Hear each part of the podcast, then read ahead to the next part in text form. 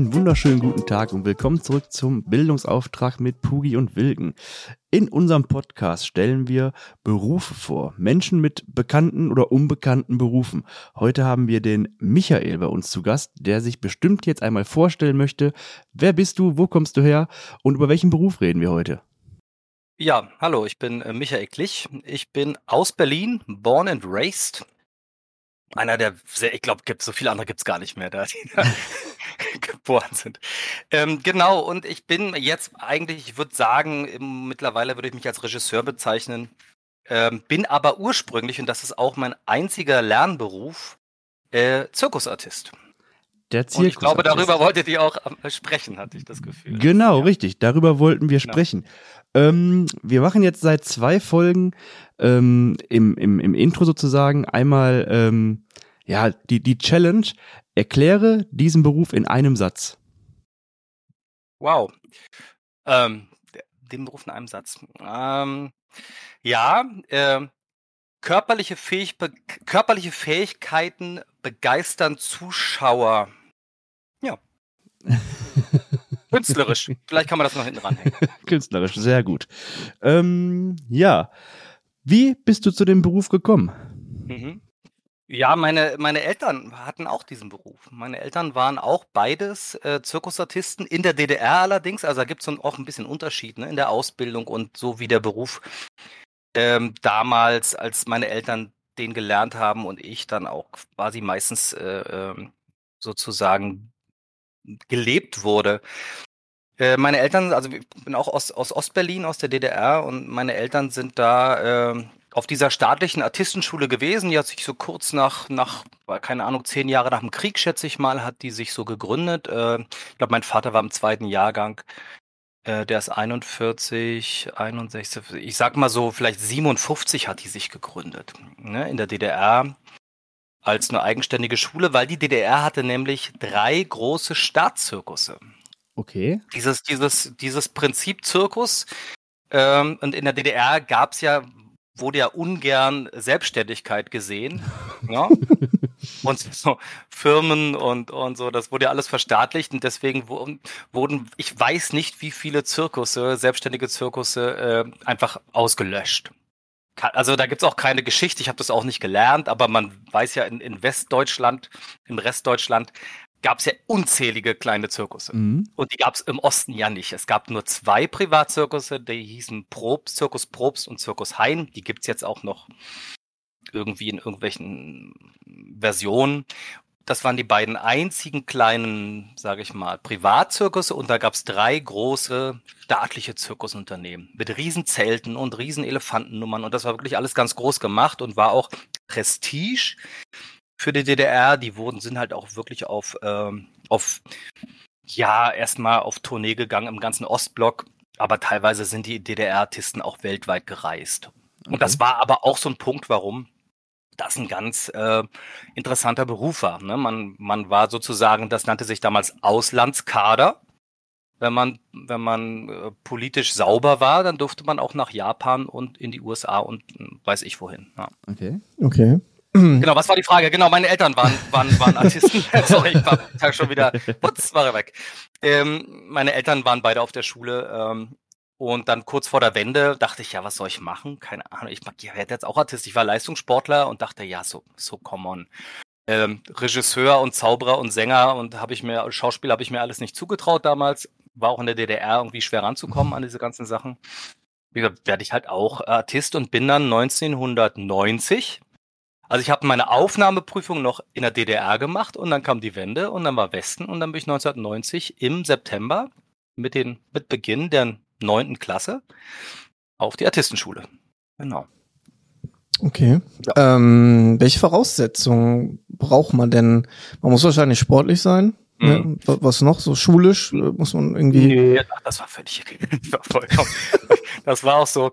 Ich habe Schule eh jetzt nicht so sehr gemocht. Also ich hatte eine gymnasiale Empfehlung in diesem Dreivierteljahr nach der Wende mir erarbeitet. Ich komme ja quasi von einer Hauptschule hieß das, oder das, es hieß einfach, es gab ja nur eine Schule im Osten. Es gab die normale Schule von der ersten bis zur zehnten Klasse und wenn man dann äh, stabil politisch war, konnte man äh, auf die EOS, auf die erweiterte Oberschule und da sein Abi machen und ich bin halt neunte Klasse äh, dann auf der Artistenschule und hatte dann bloß noch vier Stunden Unterricht auf der Artistenschule am Tag. So, und der Rest war Training. Ähm, nee, Voraussetzung war schulisch, war, glaube ich, wurscht. Ich, mein, mein Zeugnis hat zumindest gereicht. Und es gibt einfach nur eine Aufnahmeprüfung. Da musste man ein paar Klimmzüge machen, ein bisschen durch den Raum hüpfen, ob man Rhythmusgefühl hat, so ein bisschen Ballett, ne, zeigen, so ein bisschen Handstand, Kopfstand. Das war relativ wenig. Also ich als Leistungssportler hatte jetzt da kein Problem, durch diese Aufnahmeprüfung zu gehen. Ja. Und man musste vor allem die, den Willen mitbringen, diesen Beruf zu erlernen. Und äh, das wäre bestimmt noch ein bisschen schwieriger gewesen in der DDR, aber so nach der Wende hat natürlich überhaupt keiner mehr dran gedacht, ich werde jetzt ein Artist. So. Also die hatten, wussten, haben wirklich, äh, also auch in einem Jahrgang nach mir dann, wo es noch schwieriger, haben die echt jeden genommen. Also so böse gesagt. Mhm, so. Salopp gesagt, ja. ja. Genau, also so, das war jetzt nicht so schwer. Ich habe zwei Aufnahmeprüfungen gemacht und musste medizinisch ähm, Test bestehen, so ne, Bewegungsapparat, ob das alles okay ist und dann war das okay. Okay. Ähm, hast du in der Ausbildung Geld bekommen oder kostet die was? Also wenn, wenn du das machen oder lernen möchtest? Nee, das war eine staatliche Ausbildung und ist es ja nach wie vor. Also mhm. es gibt diese Schule nach wie vor, die ist zu meiner Zeit dann mit der staatlichen Ballettschule in Berlin quasi zusammengelegt worden vom Senat so als kleines Anhängsel, weil die hatte ja, wir hatten ja nur zu Bestzeiten 40 Schüler. Ja. Und äh, die gibt es nach wie vor und das ist eine staatliche Berufsausbildung, die nichts kostet, aber auch nichts einbringt, außer BAföG, ja, wenn man BAföG bekommt. Allerdings ähm, war das früher noch so, dass, dass einige, darunter zum Glück auch ich, so Job, kleine Jobs gekriegt haben. Ich sag mal so Komparsen, Statistenjobs im Friedrichstadtpalast oder im Theater mal. Ne? So, ich habe dann irgendwie noch im deutschen Theater abends dann immer ab und zu mal so einen Menschenvorhang gespielt, so, was so Stuntman-Sachen sind, ne? Oder jetzt wirklich Komparserie im Friedrichstadtpalast. Da haben wir dann immer schon auch, auch okayes Geld verdient in der Ausbildung. Zu dem Preis, dass man halt keine Freizeit hat, weil man von morgens bis abends trainiert und abends dann auf der Bühne steht. Man trainiert von morgens bis abends. Ja, jetzt ist nicht so. Also übertrieben. in der Zeit. Also ich sag mal, ich bin um 8 Uhr teilweise an schlechten Tagen, hat, hat das Training um 8 begonnen. Da war ich genauso wenig wach wie jeder andere Mensch auch. So. Mussten wir schon morgens dann trainieren. Und das war dann so, wir haben zweieinhalb Stunden trainiert und dann war Schule, dann hatten wir Theorieunterricht, nannte sich das, sind wir rüber in, in die andere, in die Friedrichstraße gefahren, wo unsere zwei Klassenräume waren, haben wir vier Stunden Unterricht gemacht und sind dann wieder zum Training so bis 18 Uhr. Ne, zwischendurch mal Mittag gegessen. Wie zusammen. sieht, wie sieht der Unterricht, dieser Theorieunterricht dann aus? Was lernt man da? Ja, der sieht jetzt mittlerweile ganz normal aus, wie in jeder anderen Berufsschule auch. Äh, dadurch, dass auch seitdem jetzt alle Klassenräume auch wirklich äh, bei der staatlichen Ballettschule sind. Also bei uns war das sehr abenteuerlich. Wir hatten äh, zwei Klassenräume in einer umgebauten, sage ich mal, ehemaligen Privatwohnung, wo diese Schule dann in 50er Jahren nach dem Krieg aufgebaut wurde, in der Friedrichstraße. Also ähm, also mitten da in der Mitte. Und äh, zweiter Hinterhof, dritte Etage, zwei Klassenräume und eine halbe Treppe tiefer zwei Büroräume und einen Aufenthaltsraum. Das war unsere Schule für den Theorieunterricht. und da haben halt vier Jahrgänge Schule gehabt. Und zwei Klassenräume, vier Jahrgänge, war da immer also mal morgens mal die, abends mal die. Okay. Und wir hatten zwei Lehrerinnen, die alle Fächer unterrichtet haben. So, sag ich mal, so 1990, 91, bevor das alles so geklärt wurde, war das so. Das war aber zu meiner Mutterzeiten auch so. Also ich hatte noch dieselbe Theorielehrerin wie meine Mutter. Und die hat dann Deutsch, Russisch und da hatte ich eine andere Lehrerin, die hat dann Mathe, Physik, Chemie. Aber alles nur an der Tafel, ne? Also es war schon ein bisschen dröge so und halt alles sehr runtergekocht. Und dann wurde das aber so, nachdem der Senat nicht wusste, was machen wir jetzt mit den Leuten, was wird das jetzt für eine Schule, wurde es dann eine Berufsfachschule und ich habe ganz normalen äh, ganz normalen Abschluss gemacht, zehnte Klasse äh, Realschule und dann Berufsfachschule. Das heißt, wir hatten dann wirklich auch ein bisschen mehr Unterricht, aber ich sag mal, mehr als vier Stunden am Tag waren das dann nie. Aber auch Physik, Chemie, Englisch, Deutsch, Mathe, so bla. Hat man da ein, eine Gesellenprüfung mitgemacht? Also, ist, man, mhm. ist man Geselle oder ist man wie, wie, wie, wie? Nee, ich bin, ich weiß gar nicht, wie das heißt. Ich bin staatlich geprüfter Artist. So heißt das. Und es gibt eine Abschlussprüfung, zwölfte Klasse. Also meine Ausbildung damals war von der neunten bis Abschluss zwölfte Klasse. Vier Jahre. Mhm, mhm. Und am Ende dieser, also am Ende dieser vier Jahre steht eine staatliche Abschlussprüfung mit auch Leuten vom Senat, die das abnehmen. Okay. Keine Ahnung, woher die ihre ne, quasi da Berechtigung nehmen, das abnehmen zu können, aber da waren Leute vom Senat da und die haben nur gesagt, ja, hat uns gefallen, wir geben euch den Abschluss. es gibt ja auch nicht einheitliche, es gibt ja kaum jetzt mm, Anhaltspunkte, woran ich das jetzt bemesse. Es ist ja kein Sport, es ist ja keine, es ist ja nicht wie beim Ton, dass man das und das bringen muss, sondern Leute machen was, haben eine Choreografie, haben Musik, tanzen so ein bisschen dabei rum und ja. dann ist schön so. Ne? Und es gibt keinen Leistungskatalog, ne, wo das jetzt irgendwie da abgenommen wird. Das so. wäre nämlich noch mal eine Frage gewesen. Hm? Wie, wie sieht die Ausbildung auf, aus oder wie ist die aufgebaut? Ähm, hm. hm. Du hast jetzt, ich kann nur, ja? ich kann nur von damals sprechen. Also ich habe jetzt mich auch mal noch ein bisschen schlau gemacht auf der auf der Webseite von denen. Die hat sich ein bisschen verändert. Mittlerweile geht es mit zehn Jahren los und die Ausbildung ist dann, glaube ich, sechsjährig oder so. Aber bei uns war es vierjährig. Das erste Jahr hieß Grundausbildung. Das war eigentlich auch, wo wir am meisten gelernt haben. Also das war da hatten wir zweimal am Tag Training und wurden in ganz vielen einzelnen Genres trainiert, über so über die Woche. Da gab's, also wir mussten lernen und auch prüfen immer jedes Halbjahr. Äh, Akrobatik, das, was ich dann auch gemacht habe, also so Saltos und so ein Kram, so Sprünge, Equilibristik, das ist dann die, die Gleichgewichtskunst, also Handstand und solche Geschichten. Mhm. Seillaufen, Jonglieren, Trapez und Ballett. Mhm. Das waren so die Fächer und die wurden auch geprüft als Fächer, jedes halbe Jahr. Äh, und danach, nach diesem Jahr, äh, konnte man sich dann spezialisieren. Dann haben wir so Spezialisierungswünsche schriftlich. Also ich möchte Jongleur werden oder ich möchte mit Partnerin oder dem und der zusammen möchte ich gern ein Duo machen und wir machen Akrobatik so. Und das macht man dann, das, das trainiert man dann mit seinem Fachlehrer, Fachlehrerin die letzten drei Jahre bis zum Abschluss.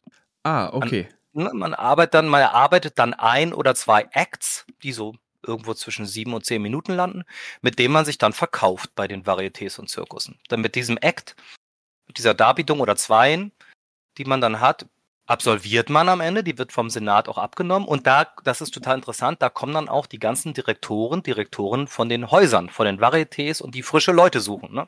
Also, ne, das ist so quasi so eine Talentbörse ja. am Ende auch die Abschlussprüfung. Ja. Das ist nämlich auch noch eine Frage gewesen. Ähm, kann man, also die, so die, die Einsatzorte, jetzt hast du gerade gesagt, du kannst dich quasi mit deinem Partner, deiner Partnerin, du hast jetzt Show X, ne, die geht jetzt 15 Minuten. Mhm. Ähm, ich dachte immer, wenn jetzt, wenn ich jetzt mal im Zirkus bin, dass die Leute, die jetzt da auftreten, alle nur diesem Zirkus angehören mhm. und äh, so wie so eine große Familie sind. Aber das ist ja. anscheinend nicht so. Doch. Äh, ist, Doch. Es gibt es natürlich, ja, ja, also das, das wollte ich früher schon eigentlich ein bisschen trennen. Es gibt natürlich äh, da verschiedene Strömungen, äh, ne, weltweit, europaweit, deutschlandweit und ich sag mal so, Deutschland ist mit das lukrativste Land für Artisten aus der ganzen Welt, weil wir sehr, sehr viele Möglichkeiten zum Auftreten haben hier bei uns. Zum Beispiel? Und natürlich, ja, ich versuche es gleich mal so ein bisschen okay, durchzudeklinieren. Okay. Äh, angefangen von dem, was du, worüber du gesprochen hast, sind die traditionellen Zirkusse. Das sind Familien. Na, die sind auch alle irgendwie, die kennen sich alle, die sind alle irgendwie miteinander ver, verschwägert und verbrüdert und verwandt und machen so ihr, ihr Zirkusgeschäft. Ähm, ähm, und sind häufig so, sag ich mal, auch, auch wie Schausteller, also die Rummelleute so ähm, kommen so aus dem Sinti-Roma-Background äh, und machen das sehr traditionell und sind da sehr stolz auf das, was sie machen. Äh, und ähm, haben aber einen sehr traditionellen Ansatz. Ja, die machen da immer das, was sie früher gemacht haben, was die Eltern gemacht haben. Die Kinder werden da reingeboren, werden da großgezogen und die sind jetzt nicht interessiert, jetzt künstlerisch große Neuerungen ne, auf den Markt zu bringen, sondern die machen ihr Geschäft und versuchen da ihr Ding zu machen, traditionell. Mit denen haben, also habe ich jetzt nie was zu tun gehabt. Und auch, sag mal, die Leute, die auf der Artistenschule sind, auch nicht. Mhm. Ja, ich rede eher über Varietés. Ja, da gibt es zum Beispiel in Deutschland, ach, gibt ganz viele relativ bekannte Häuser, die so, sage ich mal, gehobene Abendunterhaltung oder gepflegte Abendunterhaltung machen. Äh, es gibt zum Beispiel die Palazzos, das sind so, ähm, gibt bei euch in der Nähe, glaube ich, nicht wirklich eins, aber die, die machen so Dinnershows. Ne, mit Live-Musik und tollem Essen und so Sterneköchen und dann treten da Artisten auf. Das ist eine Auftrittsmöglichkeit. Die gibt's, die machen das aber nur saisonal von November bis März. Dann gibt es die GOPs, die Georgspaläste. Ich weiß jetzt nicht, da ist einiges durcheinander gerüttelt worden durch die, durch Corona. Äh, natürlich, wie man sich denken kann, ich weiß nicht, wer welches Haus jetzt zugemacht hat und welches erhalten geblieben ist und so. Die GOPs, ähm, die haben also klassisches Varieté. die haben alle ein, zwei, drei Monate eine neue Show. Mhm. Die schicken die verschiedenen Shows auch durch die einzelnen Häuser in den einzelnen Standorten. Ja, können dadurch natürlich auch Kräfte bündeln und das günstiger machen. Und das ist so eine sehr bekanntesten. Und in Berlin gibt es den Wintergarten. Bei euch in der Gegend gibt es in Bochum das Varieté etc. In Bochum-Riemke. Äh, da bin ich auch aufgetreten. Da bin ich ein Jahr lang, mit dem bin ich ein Jahr lang getourt, bevor die nicht in Bochum sich festgesetzt haben. Vor 20 Jahren sind die getourt. Da war ich dabei als frisch von der Schule, Artistenschule. Und so gibt's halt einzelne Häuser und, ähm, und es gibt Zirkusse, die, das ist aber eigentlich eher so der Roncalli und diese großen Zirkusse, die keine traditionellen Zirkusse sind, sondern wirklich künstlerische Vision und auch ähm, einen sehr hohen künstlerischen Anspruch haben. Mhm. Ja, das, die heben sich auch nochmal ab von diesen kleinen Wanderzirkussen die auch ihre, diese kleinen Wanderzirkusse, die bilden auch ihre Leute selber aus der Familie aus. Also das ist wirklich, wie du das schon gedacht hast. Ne? Da hast du ganz richtig gelegen. Aber das ist jetzt nichts, sage ich mal, also das ist ein ganz anderes Gebiet, ein ganz anderes, da kommst du auch nur rein, wenn du da in der Familie bist. Also da, das gab es eigentlich nie Berührungspunkte Okay. mit diesen ne, Häusern. Aber ist ja Leuten. mal interessant zu hören, weil äh, Mhm. Ich wusste, bis du uns geschrieben hast, nicht, dass das ein Mhm. Ausbildungsberuf ist, Mhm. dass man, also dass man das lernen Ja. kann, ne? Eben. Und ich glaube, Ähm, wissen auch die Weiß wenigsten. kaum einer. Ja. Genau, das weiß kaum jemand. Und Gott sei Dank gibt es die Ausbildung hier noch. Und es ist mittlerweile die einzige in Deutschland in Berlin, diese staatliche. Es gab noch eine halbstaatliche Ausbildung auch in Berlin. In einer ähm, Schule, die nannte sich die Etage. Die ist jetzt, glaube ich, dieses Jahr erst pleite gegangen, leider. Die hat Tanz und Pantomime und Artistik und alles Mögliche ausgebildet, aber halbstaatlich. Ne, so staat, ist keine staatliche Anerkennung, Mhm. aber irgendwie so Fördergelder. Die gibt's aber nicht mehr, die haben es nicht geschafft. Und jetzt gibt es wirklich nur noch in Berlin die Artistenschule, die staatliche. Und da gibt's in anderen europäischen Ländern noch welche. Es gibt in Frankreich, in Belgien, in der Schweiz gibt's eine Clownsschule. Sehr bekannt, äh, jetzt eher ein schwieriges Thema natürlich Kiew. Ähm, na, gibt's eine sehr bekannte Schule, die auch ganz tolle Artisten, die auch überall in Europa und Deutschland arbeiten, hervorgebracht hat. Moskau. Und dann äh, Frank äh, Frankreich hatte ich schon gesagt. Und dann überm Teich gibt's in USA und in Kanada auch Ausbildungsstätten. Und damit hat sich's eigentlich schon. Ja.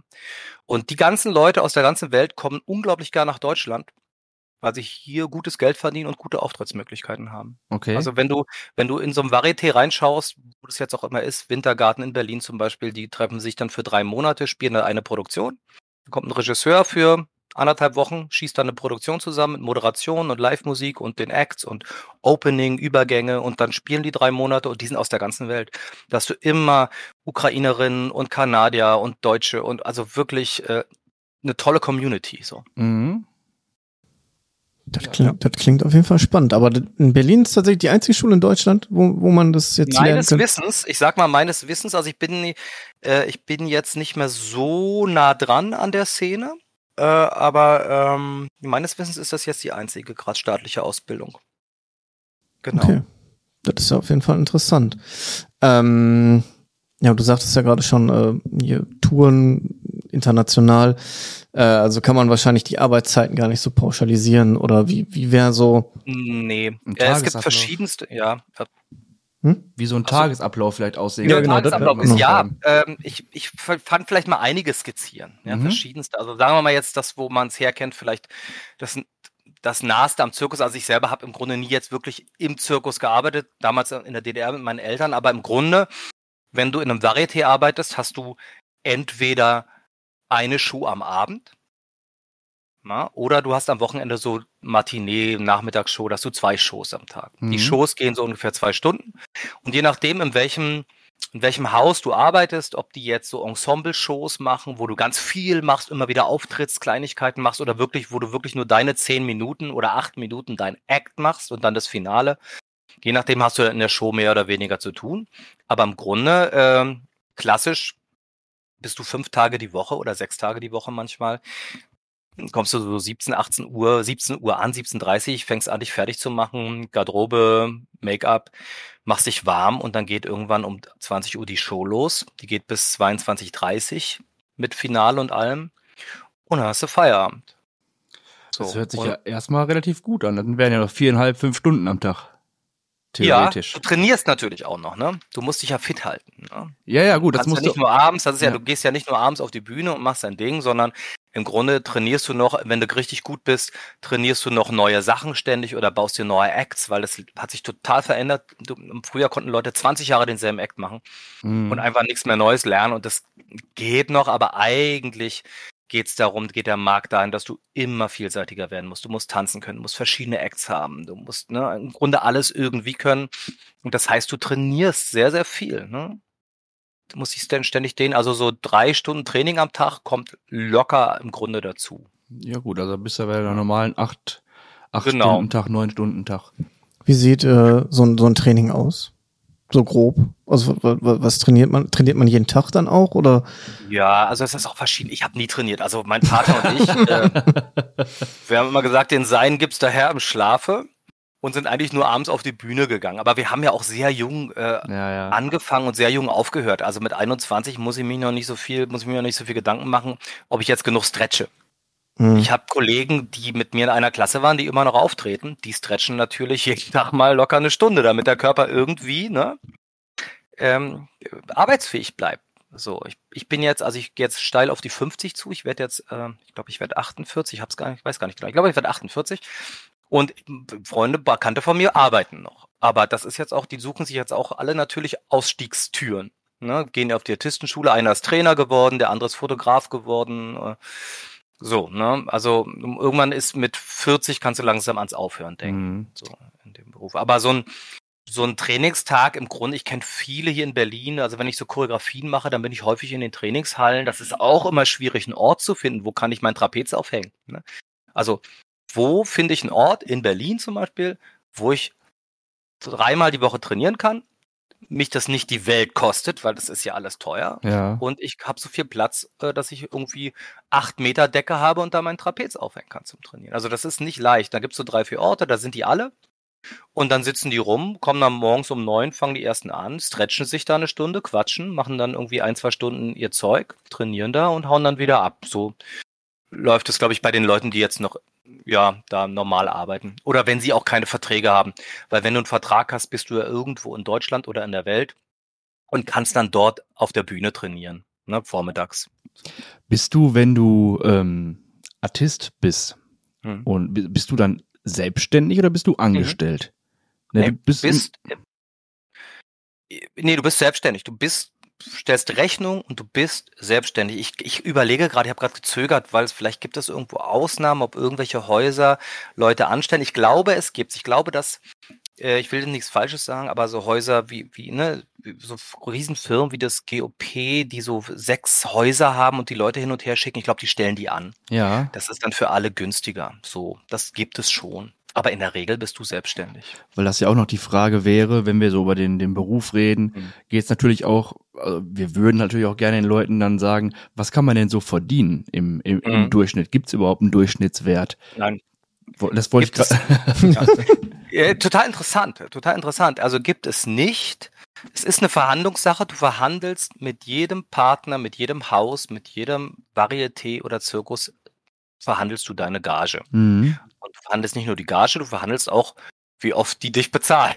Einmal in der Woche, jeden Abend, einmal im Monat. Ach, ne? Also okay. je nachdem, wie man sich traut gegenseitig auch. Okay. Ne? Und äh, stellst Rechnung und ähm, es gibt auch noch das Gala-Geschäft. Das ist neben den Häusern, wo du wirklich so drei Monate am Stück einen Vertrag machst, jeden Abend fast spielst, gibt es das Gala-Geschäft. Das ähm, ist leider, ich glaube, das ist auch seit Corona ganz schön dünn geworden. Das sind Firmenveranstaltungen. Ne? Firma mhm. Siemens mhm. macht zum Beispiel für einen Teil ihrer Belegschaft eine tolle Feier einmal im Jahr, holt die Belegschaft zusammen und dann wird dann Kulturprogramm ne, geboten und ein Dinner. Und dann hast du abends so ein Dinner und dann treten dann drei, vier artistische Acts auf und zwischendurch hast du Moderation.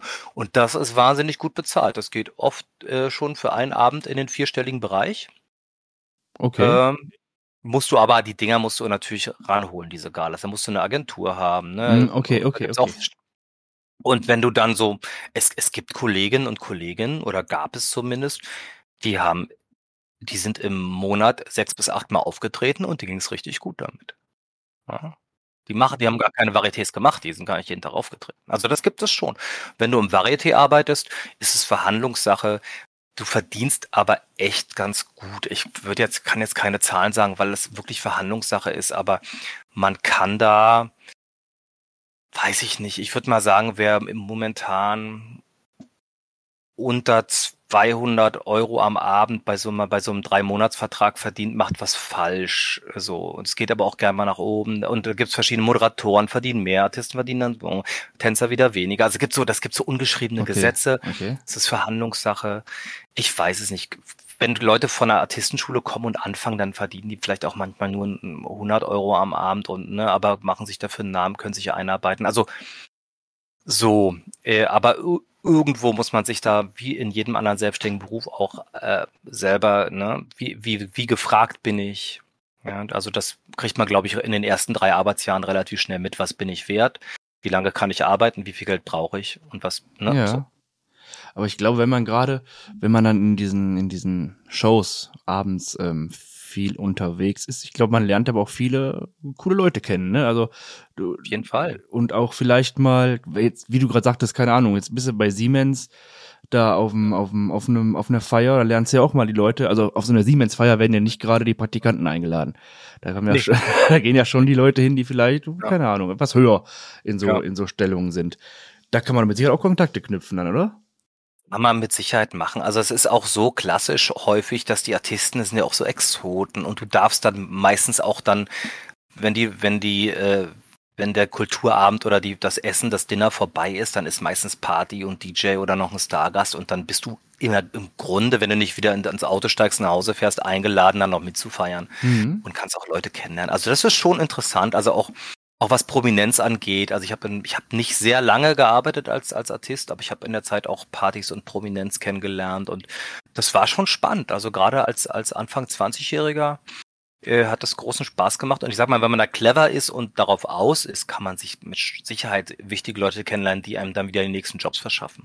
Ja, das, da, darauf war ich ja quasi Ja, dann nee, klar. hinaus. also da, ne? das siehst du schon ganz richtig, aber muss man halt auch der Typ für sein, ja. Also so, aber das geht, klar, das ist schon, aber es ist auf jeden Fall ein sehr spannender Beruf, wo man viel rumkommt, auch weltweit viel rumkommt, das ist ja auch so eine Sache. Also ich habe jetzt ähm, auch mal für Kreuzfahrtschiffe gearbeitet, als, also mittlerweile bin ich ja wie gesagt äh, Regisseur hauptsächlich und mache diese Shows. Aber ich habe auf, ähm, ich arbeite dann auch immer mit Leuten aus der ganzen Welt, Acts und Artisten, Artistinnen zusammen und die wir waren in Neuseeland, wir waren in, in Asien, wir waren in, überall, ne, dann so mit diesen Kreuzfahrtschiffen und das ist schon, man kann was von der Welt sehen. Aber ich glaube auch genau dafür muss aber auch echt ein Typ sein, ne? Weil du bist ja Mhm. vermutlich viel weg. Wenn, du- wenn du jetzt so, also ich bin ja ein Typ, Mhm. ich bin am liebsten zu Hause bei mir im Dorf, ne? Mhm. Und deine Kamera will nicht so ganz. Nee, will, die will nicht scharf stellen. Ich, manchmal geht es, wenn ich ihr die Hand gebe. Ah, keine Ahnung, was ich die, wie ich die hier wieder resette. Ja, erzähl weiter. Komm. genau. Ja. Ähm, Muss ich scharf sein? Nein? Nein, Quatsch, nein, das ist nur für uns, damit bisschen wir uns sehen.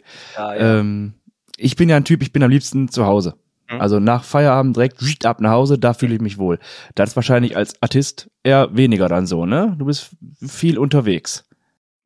Du bist als Artist viel unterwegs. Äh, je nachdem, welches welches äh, ähm, Modell du da dir aussuchst. Ne? Wie gesagt, wenn du im Varieté arbeitest, ähm, dann bist du natürlich immer in irgendwelchen Gästewohnungen. Immer dann, du bist halt drei Monate da oder zwei Monate da, mal ein halbes Jahr da. Äh, das ist jetzt auch nicht viel unterwegs, ne? aber du bist halt nicht zu Hause. Ja, ja. Ich kenne Leute, die haben gar kein richtiges Zuhause. Ne? Die wohnen in irgendwelchen WGs, vermieten das dann und kommen da alle drei Monate mal hin. Ähm, du kannst aber auch, wie gesagt, ähm, das war auch das, was meine Eltern zum Schluss in der DDR gemacht haben, diese, diese Gala-Geschichten, diese Tages, Tagesgeschäfte. Da, dann arbeitest du sechs, sieben, acht Mal im Monat, den Rest bist du zu Hause. Also das, das geht auch. Ne? Aber man sollte schon jemand sein, der gern reist. Also das ist schon, Ja, ja, das, das, das höre ich zumindest so raus. ja. Achso, nee, nee, nee, nee, mach was gerade. Ich wollte gerade jetzt, es ist weg. Das ist immer schön. Alles gut? Ich versuche nur. Ah, jetzt, ah, je- jetzt, jetzt Ah. ist sie wieder scharf. Sehr gut. Ähm, gibt es nach dieser Artistenschule, wenn man damit fertig ist, gibt es sowas wie, also das ist, das ist für uns jetzt gerade richtig schwer, weil das ist ja ein Beruf, ein staatlicher Beruf, der aber halt nicht so normal ist, in Anführungszeichen. Mhm. Weil ich wollte jetzt fragen, gibt es denn Fortbildungsmöglichkeiten Ähm, ja, aber eben keine, die dir so auf dem silbernen Tablett gereicht werden, oder? Ne? Es ist ja nicht so wie jetzt in einem Betrieb und dann sagt der, wer auch immer, äh, Bereichsleiter hier, hier haben wir eine Fortbildung für dich, Ja, ja. sondern äh, A, muss ich selber wollen, also du bist halt total selbstständig. Du bist, ich überlege jetzt zum Beispiel, ich möchte jetzt was mehr in Richtung Comedy gehen, weil ich habe keinen Bock jetzt die nächsten 20 Jahre Handstände zu machen, mir tut schon alles weh, ich will jetzt eher Clownerie machen oder Mhm, Comedy mhm. dann suche ich mir Workshops raus. Und es gibt natürlich total viel Fortbildung. Oder äh, äh, es gibt ja auch Conventions, wo man dann selber irgendwie sich gegenseitig was beibringt. Oder ich, oder ich muss halt gucken, ich möchte ein bestimmtes Genre lernen.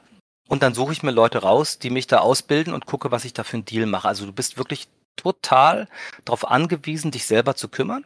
Das finde ich aber auch das Spannende und das, was sich für mich auch so frei anfühlt. Ne? Also, also ich habe diese ganzen, diesen, auch diesen Beruf gemacht, noch alle anderen, weil ich das, weil ich diese Freiheit sehr genieße. Und das kommt dann halt damit, dass du dich wirklich selber kümmern musst. Und ähm, das ist jetzt für jemanden, der vielleicht ein ganz normaler Ausbildungsbetrieb und, und ne, diese gleichförmigen Wege irgendwie geht, erstmal möglicherweise ein bisschen far out, so, sich das vorzustellen, sich um alles selber zu kümmern, aber so aus meiner Sicht, der das nie hatte, also ich war nie angestellt in meinem Leben, Okay. ähm, ist es ganz normal, dass ich sage, okay, was will ich als nächstes lernen? Wo hole ich mir die Info?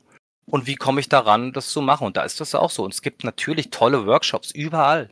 Du kannst nach, durch ganz Europa oder in die ganze Welt fahren und dir da Workshops geben und weiterlernen. Ne? Aber bezahlen musst du alles selber dann immer, ne? Ja, Weil du musst bist du das halt alles selber, selbstständig. klar. Ja, oder Fort also, Fortbildung Selbstständig. selber. Ja, dass dir das einer.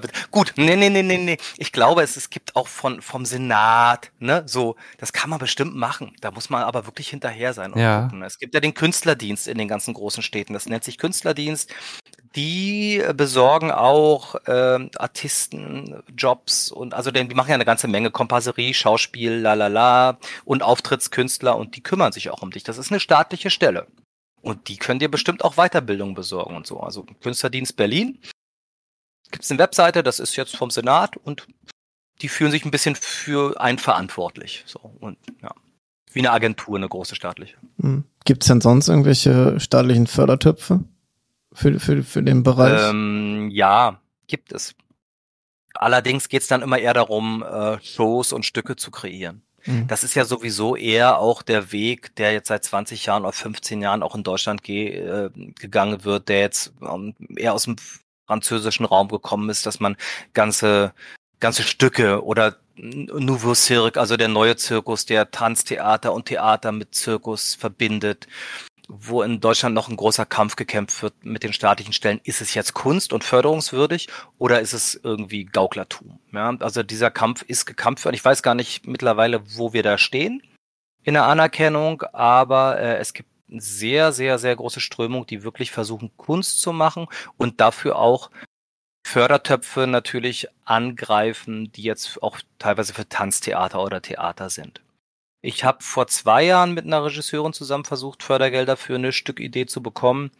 Ähm, die, das hat kurz vor, dann kam Corona dazwischen, da war ja natürlich erstmal Quatsch, aber äh, da haben wir die Förderung nicht bekommen und es könnte durchaus sein, weil da zu viel Artistik drin stand. Und jetzt werden wir, wenn wir da nochmal rangehen, wahrscheinlich das ein bisschen mehr auf Theater oder Tanz schreiben, das Konzept. Also da gibt's noch, was die Anerkennung angeht, na, ist noch nicht das letzte Wort gesprochen. Okay. So. Die Frage, also meine Frage vorhin wegen diesen Fortbildungsmöglichkeiten Mhm. war, ähm, in Deutschland ist es ja eigentlich so, ohne einen Schein bist du nix. Mhm. Also wenn du dich wegbewirbst von Firma A in Firma B zum Beispiel. Bei Artisten ist das da, ist da, ist das da eher so, ähm, guck mal, der hat hier 70 Lehrgänge gemacht im Thema Rückwärtssalto. Nein, nein, Oder nein, ist das der, der, das ist der Herr so und so oder die Frau so und so, die kann das, die ist gut, die müssen wir haben. Genau. Du musst dir Also also einen Namen machen. Du musst dir einen Namen machen. Und den Namen machst du dir, weil die, weil die künstlerischen Leiter und die Direktorinnen der, der Häuser rumfahren und sich alles angucken und unglaublich gut vernetzt sind. Es, es ist ja eine sehr kleine Szene. Mhm. Und wenn da jemand Neues kommt von der Artistenschule oder aus dem Ausland jetzt hier ein paar Mal gearbeitet hat, ne, irgendwie eine ukrainische Jongleur auf einmal so, das spricht sich rum wie ein Lauffeuer. Und die rufen dich an. Ne? Oder äh, ne, es gibt so, es gibt so Sachen, die gibt es ganz viel. Das machen viele, zum Beispiel Frauen, die so in der Luft arbeiten, an so einem Ring oder am Trapez oder an einem Seil oder an einem Tuch. Da gibt's ganz, ganz viele. Da sagen die Häuser, brauchen wir nicht. haben wir irgendwie schon tausende, mhm. äh, mach was anderes, mach eine Zweitnummer noch auf dem Boden oder sowas. Aber äh, die kennen sich alle und die kennen im Grunde alle Leute, die auf dem Markt sind. Und wenn du die einmal anschreibst, ähm, so du schickst dann ein Video hin zum Beispiel, ne? Du bewirbst dich mit einem Video. Ähm. Also da geht gar nichts mit Schein. Du musst da keinen einzigen Abschluss zeigen. Es geht nur darum, was kannst du, bist du gut, machst du tolle Tricks und begeisterst du das Publikum. Ja, aber das ist ja eigentlich genau das richtige Herangehen. Das ist ja eigentlich genau das, was in jeder Firma so sein sollte. Bist ja, du gut ja. in deinem Job, dann mach den ja. Job. Genau. Dafür brauchst du keinen, also ich sag mal, so ein Schein sagt halt nichts über den Persönlichkeit Ich schon aus. gut, wenn ein Arzt wirklich studiert hat. Ja. Ja, gut. Ja. Wäre ich schon froh drüber, wenn er mein Bein repariert ja. dann. Aber ja. äh, wenn als Kfz-Mechaniker bist du, wenn du das gut kannst und da ist jetzt, wirbt sich irgendwo und er sagt, zeig mal, was du kannst, und du zeigst ihm das und der sagt, ja, ist geil, fang hier an. Das wäre ja 1A, aber nein, du musst ja erstmal noch ein Praktikum machen, du musst eine Ausbildung machen, du musst vorzeigen, dass du auch einen Reifen wechseln kannst unter zwei Sekunden, also eine Scheiße. Und da ist ja gerade das, was du jetzt erzählt hast mit dem Artisten, du kannst das, zeig uns das, cool, wir stellen dich ein. Oder wir, wir buchen dich. Buchen dich. Klar, also das ist ja aber eben die Kunst, das ist ja natürlich in der Kultur so. Also das, ich, ich verstehe schon, dass es in der Medizin oder auch in, in, in, in der Fertigungstechnik oder was ich wo, das ist ja auch, äh, sage ich mal, unser Vorteil in Deutschland, dass, das, dass hier diese Kultur so hochgehalten wird mit den Abschlüssen, ne? weil du natürlich äh, dann Maßstäbe hast die, die, die wichtig und sicher sind. Natürlich fallen da bestimmt mal Leute durchs Raster, die es nicht mit der Ausbildung so haben, aber unglaubliche Enthusiasten sind und unglaublich begabt sind und dann da irgendwie den Zugang nicht kriegen weil sie das andere halt nicht können. Ne? Also ich ja. glaube, ich finde, da müsste es immer Schlupflöcher geben. Dies Jahr glaube ich auch, ich glaube, ich habe mal was gehört, dass es in der Medizin irgendwie jetzt einen Weg gibt, dass du irgendwie Quereinstieg machen kannst mit irgendwelchen Kurzausbildungen. Also es gibt, es werden so Türen geöffnet für, für Leute, die, glaube ich, eigentlich brennen und unglaublich talentiert sind, aber übers Studium halt da nicht den Weg geschafft haben. Okay. Und das glaube ich, also ich, ich würde jetzt nicht dafür werben, dass jetzt in der Autoindustrie äh, äh, keine Ausbildung mehr was zählen sollte, aber ich finde, dass überall eine Tür offen sein sollte für, ich sage ich mal, begabte und wirklich Enthusiasten, die, die für so diesen Fachbereich auch immer gebrannt haben. Ja. Ja, das also, würde ich am, am, am sinnvollsten halten. Natürlich, ja, ist es schwierig, dass du jetzt nicht genau einfach Arzt wirst, weil du Bock drauf hast, sondern da musst du halt ein paar Prüfungen schon für ablegen. Mhm. Aber ähm, ja, weiß ich nicht. Zum Beispiel äh, ich finde im, im sozialen Bereich, mhm. wenn du jetzt nicht gerade OP-Pfleger bist, wo du die ganzen Instrumente mhm. kennen musst oder sowas, sondern, keine Ahnung, du machst Streetworker. Mhm. Da musst du nicht, meiner Meinung nach, nicht für äh, fünf Jahre studiert haben, um auf Menschen eingehen zu können, um denen zu helfen. So, du mhm. baust ein Netzwerk auf, bin jetzt keine Ahnung, wenn du Streetworker bist und der hat jetzt ein relativ krasses Drogenproblem, ja, dann musst du halt gucken, ob ich eine Drogenberatungsstelle finde. Dafür musst du doch kein Masterstudium haben, ist meine Meinung. Ja, na, ich, ich glaube, man kann das auch im Großen und Ganzen, würde ich das auch so unterschreiben, aber auf, auf Arbeitgeberseite möchte ich doch eigentlich auch vermeiden, irgendwelchen Scharlatanen oder, oder gefährlichen Leuten aufzusitzen. Ne? Und das habe ich natürlich, das vermeide ich natürlich, indem ich sehe, ah, der hat das durchstudiert, okay. Ja, so, ne? also ich, ja. ich, ich glaube, es ist, es ist schon auch schwer von der Arbeitgeberseite dann. Ne? Ich meine, es gibt so viele Hochstapler.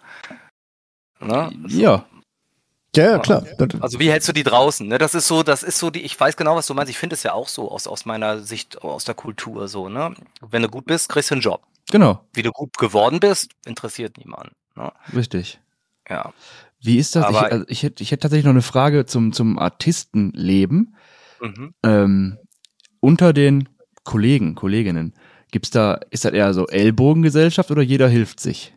Überhaupt gar nicht Ellbogen. Eine unglaublich hilfsbereite, familiäre, nette äh, Gesellschaft. Ja, man trifft sich halt immer mal wieder. Ne? Letztes Jahr hast du irgendwie von März bis Oktober in Berlin eine Produktion gemacht und zwei Jahre später bist du dann irgendwo in Toronto, keine Ahnung, oder in Vegas, ne? Und triffst dich wieder, man kennt sich und jeder macht ja was anderes. Du wirst ja in so einem Programm zusammen gekauft, weil du halt was anderes machst als der neben dir. Und hm, dadurch okay, okay. gibt es halt keine Konkurrenz. Ne? Einer jongliert, der andere macht Akrobatik, der dritte ist ein Comedian und, und äh, du hast beruflich ja überhaupt nichts zu befürchten. Das heißt, alle mögen sich, das ist so ein bisschen so, ne, es gibt, es gibt einfach keine, es gibt diese Konkurrenz überhaupt nicht. Es gibt schon dann die Konkurrenz zwischen zwei Leuten, die irgendwie Handstand machen und der eine hat dem anderen vielleicht mal Ideen geklaut, das gibt's natürlich überall, da wird Mhm. geklaut, also ne, klar. Und dann ne, redet man mal schlecht über jemanden, aber die werden ja auch nicht in einem Programm gebucht. Das heißt, die Leute, die zusammen gebucht werden, sind unglaublich familiär, da wird zusammen gegrillt und wirklich eine gute Zeit gehabt, weil man hat ja nicht die Familie, man hat ja sich nur gegenseitig und reist rum durch die Welt. Ja. Ähm, und das ist ein großer Unterschied zu Schauspielern oder Tänzern, Tänzerinnen. Ne? Das kenne ich auch. Ich kenne die ganzen anderen Leute auch hinter der Bühne und da ist der natürlich die Konkurrenz viel größer. Ja, das, das, das habe ich aber auch bei Artisten gedacht gehabt. Aber Mhm. klar, wenn man immer nur mit seinem Programm äh, für sich selber gebucht wird, ist der andere nicht da, der das auch kann oder macht. Eben. Das, das ja, man wird zusammengewürfelt mit seiner, mit seinem Act und klar. Und, und deswegen mag ich die unglaublich gern, äh, wie sie auch sich helfen gegenseitig, sich empfehlen gegenseitig und, und, und in, ne, da macht wieder einer mal eine Show und holt die Leute dazu und es gibt, es gibt so, klar, es gibt so Communities in Berlin, gibt's dann welche, die hängen halt alle zusammen, ähm, und dann mag man die anderen irgendwie nicht so richtig, die auch Shows machen, aber dann irgendwie nicht so tolle, ne, also, Mhm, das mhm. gibt's überall, aber so zwischen den Leuten hinter der Bühne, es ist total easy. Also schon eher harmonischer. Total, ja. Also was ich erlebt habe, klar. Ist ja eigentlich ganz geil dann, ne? Ja, Ein schönes Arbeitsklima hast Ich du dann, wenn wollte du dann sagen. keinen Leistungsdruck, wobei doch klar, Leistungsdruck hast du, du willst ja vernünftig abliefern. Aber Klar, also das macht jeder mit sich selber aus, aber das Arbeitsklima ist, ist wirklich, was ich erlebt habe, ist immer sehr, sehr, ähm, sehr, sehr gut. Es wird viel gefeiert. Man, man hängt halt zusammen rum. So. ja. wie Und man weiß, man hat jetzt drei Monate und dann. Weißt du denn, wie es momentan aussieht mit, mit neuen Artisten? Gehen noch viele zu dieser Schule oder ist noch ein großes Interesse da? Kann ich leider, ich habe mir jetzt mal die Seite angeguckt, mal ein bisschen, um mich vorzubereiten auch. Äh, Ich hatte gerade letztes Jahr, habe ich so einen Film gemacht für so eine Bühnenshow. Da waren Artisten da, die auch jetzt absolviert haben. Es gibt noch welche, ich schätze mal, dass jeder Jahrgang so vielleicht acht Leute absolvieren. Also das ist auch jetzt, also das neue Modell der Artistenschule seit ein paar Jahren, dass die mit zehn Jahren anfangen oder die Leute reinholen mit zehn Jahren und die dann wirklich auch erst mit 18 oder ja, irgendwie so, oder acht Jahre muss es ja dann sein, ja, stimmt. Das hat ein bisschen ein Problem aufgeworfen, habe ich gehört. Ähm, was ja auch logisch ist, dass die Kids mit zehn Jahren mit 14 dann denken, ja, hab doch keinen Bock mehr. Das, ja, gut. ich habe damals mit 15 angefangen, da war das schon ein bisschen sicherer. Ne? Also insofern haben die Schwund. Ähm, und ja, mal gucken. Ich, ich, ich stecke da gerade nicht drin, aber es gibt auf jeden Fall jedes Jahr Leute, die in Berlin absolvieren und auch wirklich mit tollen Sachen absolvieren. Es wird da auch immer künstlerischer, es wird immer offener. Das war damals nicht ganz so. Ähm, äh, und die werden immer weltgewandter, sage ich mal, auch mit dem, wie sie ausbilden. Aber es gibt da jedes Jahr Absolventen, Absolventinnen. Kannst du dir denn einen Grund vorstellen, warum die meisten Menschen davon gar nichts wissen, dass es so eine Schule gibt? Hm. Also ich bin, ich meine, in Schule, also in, in meiner normalen Schule, da kommt ja in der achten Klasse, neunten Klasse meistens so ein Berufsjahr, wo du dann lernst, wie schreibe ich Bewerbungen, was für Stellen gibt es, bla bla bla. Und bei Gott, ich habe noch nie was von einer Artistenschule gehört. Ich habe immer nur gehört, ThyssenKrupp, Siemens AG oder Stadt, Ja, Stadt Einzelhandel Duisburg. Einzelhandel. Ja. Ja, aber ist ja klar, weil es wirklich so eine super kleine Nische ist. Ich meine, da absolvieren staatlich im Jahr vielleicht sechs bis acht Menschen. Also du, du hörst ja schon kaum was, dir wird ja schon in der Berufsberatung wahrscheinlich auch nicht die Schauspielschule, die staatliche vorgeschlagen oder die staatliche Ballettschule sowieso nicht. Da musst du ja eh mit vier Jahren anfangen oder so, um da auf dem Niveau zu bleiben. Aber selbst und Schauspiel, Schauspielschulen staatlich in Deutschland, die hauen im Jahr wahrscheinlich 100 bis 150 Schauspielerinnen raus. Hm. Vielleicht 200 über ganz Deutschland im deutschsprachigen Raum äh, pro Jahrgang. Und, und da hörst du ja kaum was. Ne? Ja, und stimmt. Artistenschule mit zehn Leuten vielleicht, die da absolvieren, klar. So, das ist, dass der Senat das überhaupt macht. Ähm, ist sehr schön, anerkennenswert, aber auch für mich vollkommen unverständlich. Ja, ja, ja, ja. Ja, ist krass. Das ist, ja, ist halt, weil ich fand, ist halt, also zehn Leute ist halt nicht wirklich Ja, viel. sicher, aber trotzdem sollte man den Leuten ja, vielleicht gehen aber auch nur zehn Leute absolvieren da, weil kaum einer weiß, dass es sowas gibt. Ja, bestimmt. Also wahrscheinlich gibt es da ein Kommunikationsproblem. Aber Das kann ich mir wer schon soll vorstellen. es auf welche Art lösen? Ja, also Wir. Ist, ne? Wir, Ja, genau. genau, mit unserem genau. Podcast. Deswegen dachte ich auch, nicht schön, da mal was drüber zu erzählen, in die Welt zu bringen. Also es gibt diese Schule, man kann, also man kann nicht nur mit, man kann nicht nur sorry, mit zehn Jahren anfangen, wie ich hier gerade lese, sondern es gibt immer noch Quereinstieg ab der ab der 11. Klasse oder so. Also man kann sich da schon auch mit einem fertigen Act bewerben und dann quasi noch zwei Jahre dort auf Kosten äh, des Berliner Senats sozusagen sich da noch äh, verbessern zur professionellen Reife bringen lassen, sage ich mal. Ja. Kannst du uns den Link einmal gleich per, per Discord schicken? Dann würden wir den auf jeden Fall nämlich in die Show Notes reinpacken. Ja, das mache ich. Ich mache das mal sofort. Weil das, glaube ich, echt mal interessant ist. Ja. Weiß noch nicht, wo jetzt hier der Link ist. Ich schicke euch das gleich Schick, mal. Ne? Ja, klar. Gleich. Ansonsten sind wir nämlich schon mit unseren Fragen soweit mhm. durch. Ja, fast, fast. Hast du noch eine Frage, Pascal? Ja, so, so grundsätzlich kann man ja auch nochmal fragen, ich meine, äh, du bist jetzt Regisseur, hast du gesagt, ne? Mhm. Aber mh, mm, würdest du das, wo du jetzt bist, nochmal genauso machen? Also quasi auch die, die Artistenschule besuchen und so? Oder würdest du jetzt, wenn du so zurückblickend sagen, okay, vielleicht hätte ich doch was anderes gemacht? Ach, das ist so schwer zu sagen, weil sich der Beruf so wahnsinnig verändert hat, seitdem ich absolviert habe. Ich habe damals äh, 94 absolviert und habe Ende 95 schon wieder aufgehört. Das lag aber eher daran, dass ich mich mit meinem Partner, den mit dem ich damals festen Act hatte zu zweit, nicht so wahnsinnig gut verstanden habe. Das lag daran, dass die Wende gerade durch war. Ich war 20 und ich wollte dann eher Model und Schauspieler werden und irgendwas anderes. Ne? Also die Welt stand auf einmal offen und dann erschien mir als jemand, der in einer Artistenschule Schule aufgewachsen ist, oder in einer Artistenfamilie aufgewachsen ist, der Beruf dann doch eher ein bisschen provinziell und popelig. Mhm. Ja, also es klingt jetzt vielleicht komisch für jemanden, der, äh, also da gibt es auch eine witzige Story, weil ich bin dann, äh, habe mich dann, habe dann aufgehört äh, nach nur zwei Jahren äh, Arbeit draußen und habe gesagt, so, ich mal zu meinen Eltern so, ich will jetzt was anderes machen, ich will Schauspieler werden, habe ich angefangen und dann habe ich auch beim Fernsehen ein bisschen gedreht, aber es ging alles nicht so richtig los, ich konnte davon nicht leben. Und da hat meine Mutter dann gesagt, hast du es nicht mal überlegt, willst du nicht doch lieber Artist bleiben, da hast du einen sicheren Beruf. Ne? Und das ist natürlich nichts, was irgendeine andere Mutter im ganzen Land zu ihrem Sohn das, sagen das, würde. Das stimmt, das stimmt. Ja. Aber sie hatte recht. Also es ist ein, also viele Leute, die ich kenne, die ähm, dann vom, von der Artistik woanders hingegangen sind. Einer ist zum Film gegangen, der ist dann Producer geworden oder auch alles andere Mögliche, haben alle gesagt, das war so schön, easy, da Geld zu verdienen als Artist. So. Ja. Das wäre ja auch die Frage gewesen ähm, wie sicher der Job ist, aber wenn du so erzählst, äh, äh, du, du trittst auf, du lernst auch viele Leute kennen, das ist jetzt schon ja ein sehr, sehr sicherer Job. Also du wirst. Du musst gesund bleiben. Du bist ja, ja, gut, okay. gesund, das ist das Problem. Ne? Also du musst wirklich, das, äh, der Job ist auch nur sicher, wenn du gut bist.